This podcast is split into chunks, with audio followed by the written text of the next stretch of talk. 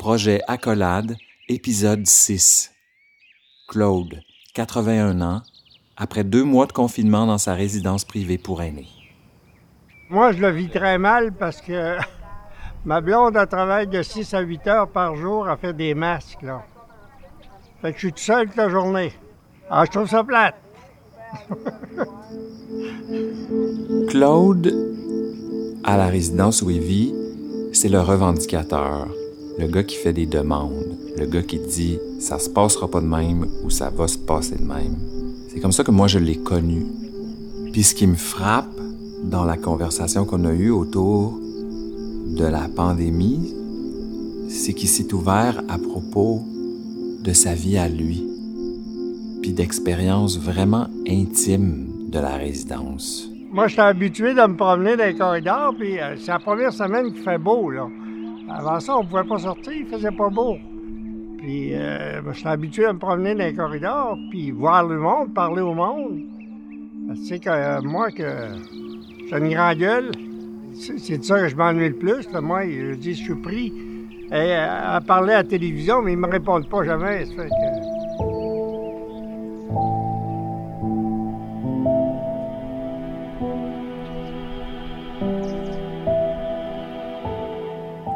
On a eu euh, un alerte, si je veux, des gens qui parlaient, qui ont commencé à parler de suicide.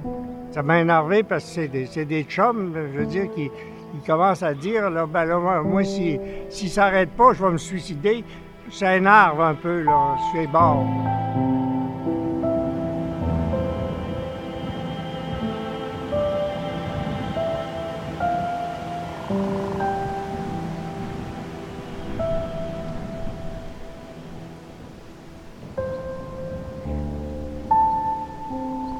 Ici, dans la maison, il y a un gros changement qui, a commencé. Ils ont engagé une. Euh, en tout cas, ils disaient coordonnatrice au début, au début mais c'est animatrice.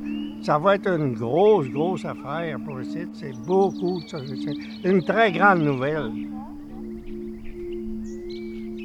Ah, beaucoup, beaucoup de, choses qui ne reviendront pas comme c'était avant. Sûrement pas. Je regarde mes, enfants, moi, qui, les deux petits-enfants, qui il y en a un qui partait pour l'Université de Montréal euh, à, l'automne, il n'est plus capable d'aller parce que ça ne donne rien maintenant. Il, va faire ses, Il va continuer à travailler à Val Il parle toujours de Montréal, il est dangereux, mais euh, c'est pas plus dangereux que c'est s'il y a des précautions. Puis la Chine, à cette heure, c'est la porte voisine, là. On est tous des voisins maintenant.